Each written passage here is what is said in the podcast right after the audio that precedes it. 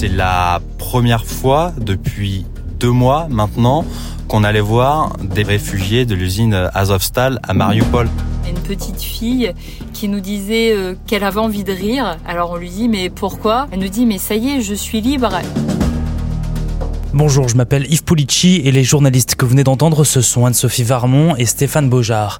Ils ont attendu des jours, des nuits les réfugiés de Mariupol, ceux cachés dans cette usine assiégée par les Russes. Après plusieurs journées de route et des dizaines de contrôles, les bus conduisant les réfugiés arrivent enfin à Zaporizhia. C'était mardi, on vous raconte. Bienvenue au service reportage de BFM TV. Salut Anne-Sophie, salut Stéphane. Salut Yves. Salut Yves. Où êtes-vous en ce moment? Eh bien en ce moment on est à Zaporizhia, euh, toujours donc dans le l'est, le sud-est de l'Ukraine, devant un centre d'accueil pour euh, réfugiés. C'était ça l'actualité cette semaine à Zaporizhia, c'était ce fameux convoi qui euh, devait partir de Mariupol et arriver à Zaporizhia. Vous, vous y êtes depuis une semaine et vous avez attendu quasiment toute la semaine ce convoi. Oui, tout à fait, ça a mis beaucoup de temps à arriver. Dès le samedi soir, on avait l'information comme quoi il devait peut-être être évacué, mais après il y a énormément en fait de contraintes sur le terrain, ce qui fait que bah, cette attente elle a été prolongée pendant plusieurs jours et finalement ils sont arrivés mardi. Là en ce moment vous êtes dans un centre, il y a quoi autour de vous? Ça ressemble à quoi? Euh, bah, en fait, il faut s'imaginer une sorte de grand hall de, salle qui doit accueillir, je pense, peut-être des, spectacles ou des compétitions euh, sportives, avec devant une foule de personnes qui font la queue. Et puis à l'intérieur, il y a différents endroits. Il y a un endroit euh, pour récupérer de la nourriture, un endroit avec énormément, énormément de vêtements pour se vêtir, que ce soit à la fois pour les adultes, mais aussi pour pour les enfants.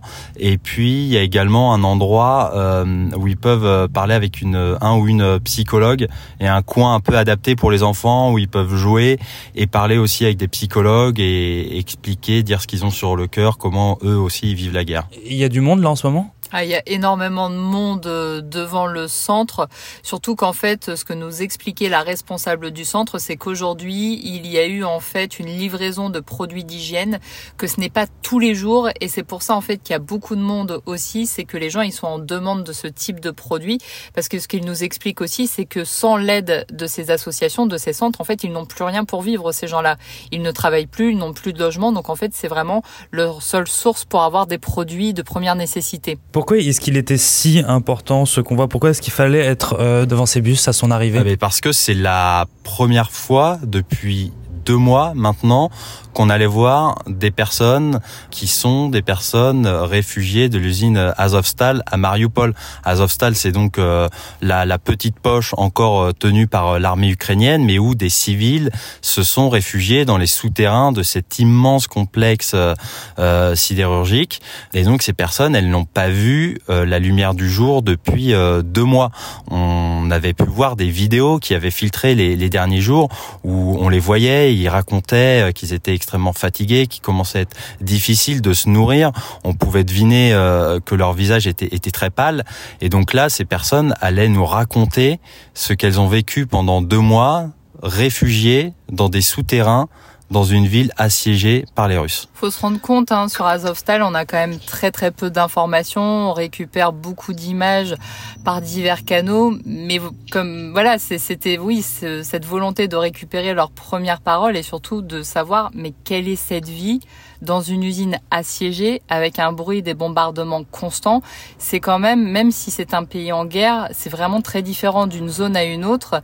Et là, on est dans une zone qui très spécifiquement est touchée par la guerre et par l'armée russe. Mardi, du coup, il ressemblait à quoi ce centre euh, J'imagine que les humanitaires étaient en train de s'organiser, que les journalistes aussi devaient y en avoir beaucoup? Il y avait énormément de journalistes au niveau des humanitaires. En fait, eux, c'est leur quotidien parce que il y a toujours un flux de voitures, c'est-à-dire que le parking n'est pas vide. Ils n'attendaient pas que le convoi d'Azovstal. Il faut comprendre aussi qu'il y a des gens qui arrivent d'autres villes aux alentours et qu'en fait, les humanitaires, les associations, elles sont là pour les accueillir et qu'en fait, eux, ils du travail en continu.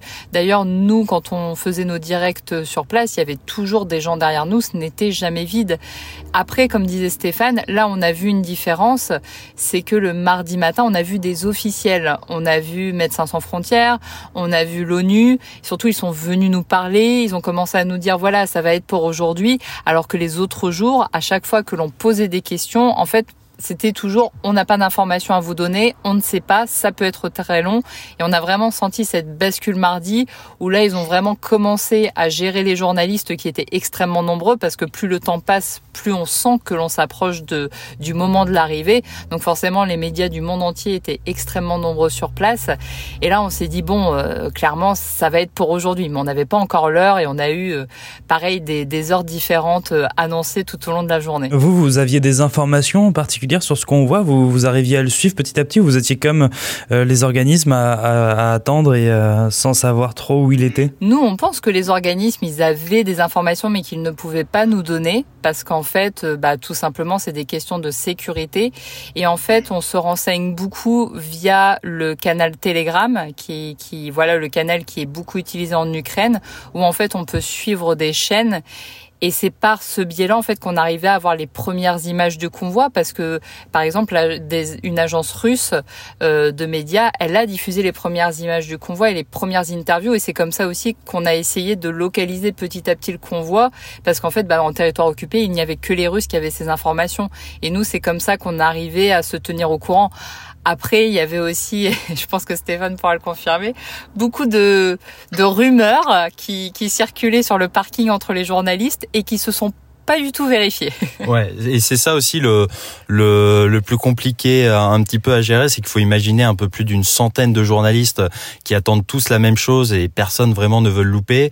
Et tout le monde pense avoir euh, plus ou moins la bonne info. Et donc entre dimanche et euh, quand on a commencé à être sur le parking dimanche 8h du matin et mardi 16h30 quand le convoi est arrivé, euh, on a dû nous dire deux ou trois fois c'est bon, c'est pour aujourd'hui, c'est bon, ils arrivent dans 4 heures, alors que finalement bah, le convoi il est arrivé deux jours après. Justement, qu'est-ce qu'on se dit entre journalistes à ce moment-là S'il y a une centaine de journalistes, les, les, on, on doit s'échanger des informations Ouais, on essaye de, de s'échanger des, des informations. Après comme on recherche pas aussi euh, tous la même chose.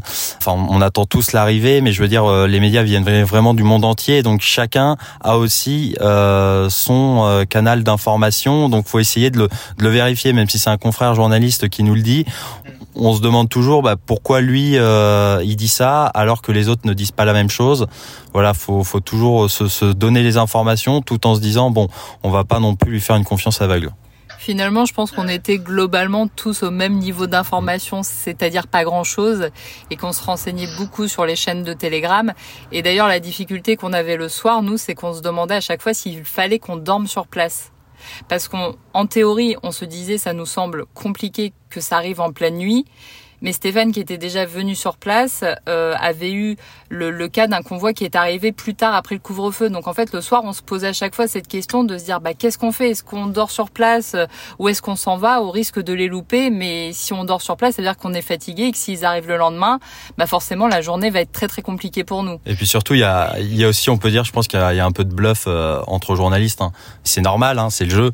C'est voilà, on va se renseigner auprès des autres en en laissant penser qu'on a une information pour voir s'ils ont la même ou alors pour essayer d'en savoir un peu plus. Là, quand on est mardi, que vous voyez les bus arriver, c'est quoi l'ambiance? Dans quel état d'esprit sont les, les, réfugiés qui arrivent? On se dit, bah ça y est, il est là, on va pouvoir les, les voir, on va pouvoir euh, vite se rendre compte de quel état dans lequel ils sont. Est-ce qu'ils sont, est-ce qu'ils ont envie d'éviter les médias ou au contraire, est-ce qu'ils ont besoin de parler? Et là, euh, bah, tout de suite, on a compris euh, qu'ils avaient envie de raconter ce qui s'était euh, passé, ce qu'ils avaient vécu pendant deux mois. Alors après, quand même, il y a eu une petite surprise. On a dû courir parce qu'en fait, il y a deux entrées à Épicentre. Donc une entrée euh, officielle qui était celle par laquelle le convoi devait passer. Et finalement, quand le convoi est arrivé, donc nous on était positionnés sur l'entrée principale, ils sont arrivés par l'entrée arrière. Donc, bah, quand on a vu que le convoi arrivait, il a fallu courir pour avoir cette image que tout le monde attendait parce qu'on était en direct avec euh, notre chaîne et il fallait montrer cette image. Pendant que vous nous parlez, Anne-Sophie, on voit ces bus qui ont fait demi-tour, comme vous nous l'avez indiqué, pour se positionner là où c'était prévu et là où tous les médias, évidemment, du monde entier les attendent, parce qu'ils sont la preuve vivante de ce qui se passe, de cet enfer à Mariupol qu'ils ont vécu pendant plusieurs semaines. On voit ces femmes, ces enfants qui sont en train d'arriver. Là, les portes s'ouvrent. Donc en fait, on a dû courir. Stéphane a levé la caméra pour pouvoir montrer cette image. Donc je pense oui qu'on était dans cette idée. Voilà, il y a un soulagement, un soulagement de les voir, déjà de se dire qu'ils arrivent enfin, et aussi euh, le moment où on se dit voilà, maintenant faut pas rater la chose. Il faut le faire bien parce que c'est aussi des gens qui sont extrêmement affaiblis. On est là pour recueillir leurs paroles, mais aussi pour leur laisser le temps et le choix de nous parler. Comment est-ce qu'on fait du coup pour euh, parler à ces euh, réfugiés qui descendent des bus et face donc à une centaine de journalistes? Oui, alors pour euh, pour remettre un peu dans le contexte, justement depuis le matin, l'ONU avait essayé d'organiser un petit peu les choses, nous avait appelé plusieurs fois à être disciplinés pour justement ne pas sauter sur les réfugiés entre guillemets, pas les agresser à leur arrivée. Donc en fait, euh, les bus arrivaient dans des couloirs séparés et les journalistes étaient euh, répartis devant ces différents couloirs. Normalement, on devait rester à une certaine distance des bus et puis très rapidement, euh, les gens sont sortis et on voit très vite euh, dans les regards qu'on peut échanger avec eux parce qu'ils nous regardent évidemment. Dès qu'on est arrivé, moi ce qui m'a marqué, c'est que dans la dans le bus que, que je filmais, les enfants faisaient coucou. Du coup, on sentait, on se dit bon bah là c'est bon, on peut euh, on peut y aller, on peut les filmer, il y a y a pas de souci quoi. Et donc c'est vraiment dans les regards que ça se passe et qu'on se dit est-ce qui peuvent ou pas nous parler. Après, la difficulté, c'est évidemment que l'on ne parle pas ukrainien. Donc, en fait, on travaille avec un fixeur qui a un rôle euh, multiple de traducteur, euh, d'aide aussi à la compréhension du pays. Donc, en fait, c'est lui qui les aborde pour nous. Donc, nous, euh, des fois, on lui dit, voilà, on voudrait parler à telle ou telle personne. C'est lui qui y va. Mais après, c'est aussi à son propre jugé parce qu'il peut dire, non, cette personne-là, j'irai pas lui parler, alors que celle-là, j'irai lui parler. Et nous, on essaie toujours de capter le regard des gens et de leur faire comprendre voilà, qu'on a envie de leur parler, mais par nos yeux, parce qu'évidemment, malheureusement, on, ne peut pas euh, discuter avec eux en ukrainien, et ça, c'est une difficulté supplémentaire, parce que forcément, bah, c'est à notre fixeur d'y mettre euh, les formes, et euh, tout passe par de la traduction. Quelles sont les premières questions qu'on pose? Comment allez-vous? C'est ça, c'est ça la première ces questions, c'est comment allez-vous, comment vous vous sentez? Ensuite, c'est quelle était la vie sur place?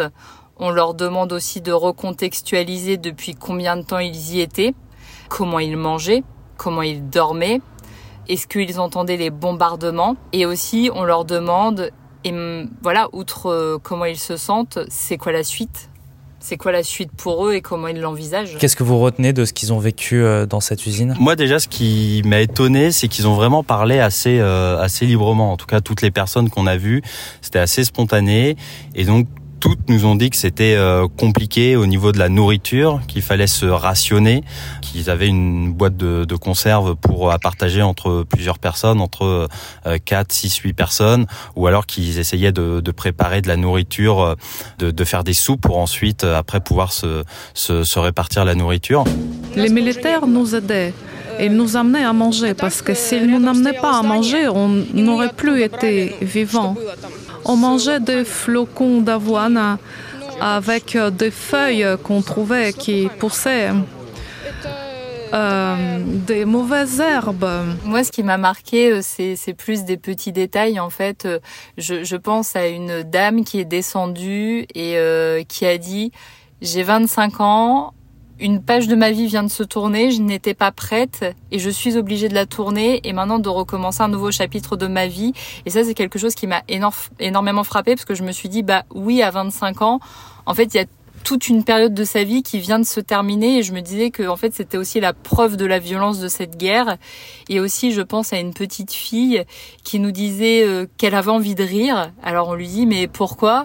Euh, elle nous expliquait qu'elle voulait être peintre qu'elle avait laissé ses dessins à Mariupol et que là elle voulait rire. On lui dit mais mais pourquoi tu veux rire alors que c'est quand même euh, voilà un moment difficile? Elle nous dit mais ça y est je suis libre. Et vraiment c'est ce soulagement. Et d'ailleurs on le voyait bien les gens qui nous parlaient ils étaient extrêmement soulagés et le fait de parler, on sentait que ça leur faisait énormément de bien.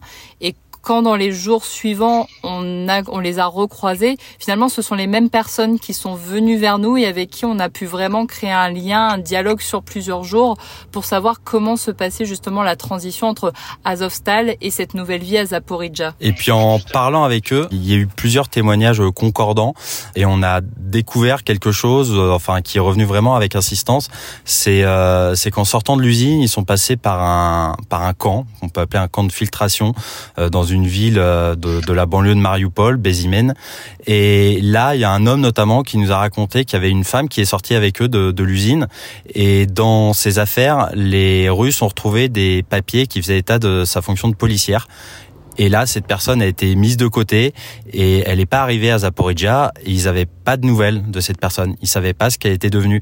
Et on s'est rendu compte aussi au fil des témoignages qu'il y avait ces, bah, ces camps de, de, filtration avec des personnes dont on n'a plus de nouvelles une fois qu'elles sont passées par, euh, par ces camps. Pourquoi ce que vous voyez en ce moment à Zaporizhia, c'est un moment important de la guerre, ce, ces réfugiés qui quittent Mariupol? Mariupol, ça devient une ville symbole un petit peu de cette euh, guerre.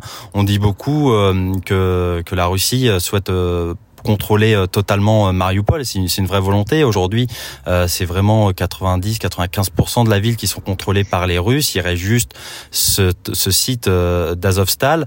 Et donc, ces personnes ont vécu deux mois sous l'occupant russe et ont tout euh, quitté, parfois même vraiment du jour au lendemain. Une, je me rappelle d'une vieille dame qui nous racontait qu'elle allait tous les jours se réfugier à Azovstal parce que ça bombardait euh, beaucoup et en, le soir elle rentrait chez elle. Et en fait un soir elle a pas pu rentrer chez elle et elle est ressortie d'Azovstal euh, bah, deux mois après et on l'a retrouvée à Zaporizhia. Donc c'est vraiment en fait un marqueur de cette guerre aussi euh, avec tous ces toutes ces personnes qui doivent quitter leur quotidien, qui doivent quitter leur ville et ce, ce sud et l'est de, l'Ukraine qui aujourd'hui sont en, majorité contrôlés par, par les Russes. Quelle est la suite de votre programme? Là, vous allez rester à Zaporizhia combien de temps encore? Alors, euh, on va rester certainement encore euh, quelques jours à Zaporizhia. Alors après, demain, on va peut-être euh, se déplacer ailleurs pour se rapprocher de la ligne de front côté est. En fait, là, on se dit que le convoi devrait mettre peut-être plusieurs jours à cause toujours de ces camps de filtration, de ces checkpoints, le convoi, le nouveau convoi d'Azovstal, ce qui nous laisse un petit peu de temps avant de, de l'accueillir à Zaporizhia. Et ensuite, évidemment, normalement, on sera là pour l'accueillir et pour recueillir à nouveau les paroles euh, de ces nouveaux survivants d'Azovstal qui sont attendus euh, à Zaporizhia. Et puis l'idée, c'est d'être euh, d'être présent le, le, 9 mai, euh, date très importante en Russie. Donc voilà, d'être présent ici euh, pour aussi euh, voir s'il va se passer quelque chose et si le, le bus sera arrivé d'ici là ou, non. D'ailleurs, preuve du fait que le 9 mai, c'est une date particulière, euh, à Zaporizhia, ils ont mis un couvre-feu sur la journée entière. Il faut savoir que normalement, le couvre-feu ici, il est à 21h et là, ils ont décrété un couvre-feu qui va qui va courir de dimanche soir jusqu'au mardi matin. Parce qu'en fait, ils ont peur que cette date symbolique, ça devienne aussi peut-être à un moment où il y aura plus d'attaques. Donc il va y avoir un couvre-feu sur la journée entière à Zaporizhia. Bon courage à vous, merci. Merci, merci. beaucoup.